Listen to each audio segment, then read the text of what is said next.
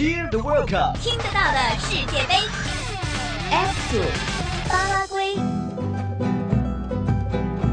巴拉圭是南美洲中部的内陆国家，北边与玻利维亚接壤，东临巴西，西南与阿根廷交界。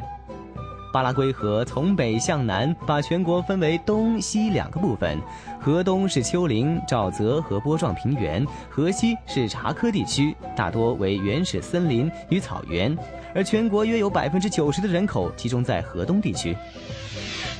巴拉圭的经济就比较落后了，工业基础薄弱，而农牧林是巴拉圭经济的主要支柱。农作物有木薯、玉米、大豆、稻米、甘蔗、小麦、烟草、棉花、咖啡等等，还产桐油、马黛茶和水果。